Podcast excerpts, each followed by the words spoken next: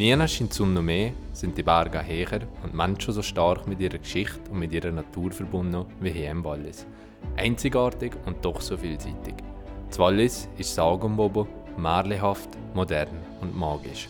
Es ist eine kleine Welt für sich, ein Gebirgsinsel, ein Heimatland für Bergbewohnende mit südländischem Charakter. Und Menschen, die hier leben, tragen zu der Geschichte bei. Im Podcast Echo aus dem Wallis wollen wir von unserer Herkunft, von unserer Eigenart, von unserer Natur und unserer Geschichte, schlicht von unserer Einzigartigkeit erzählen.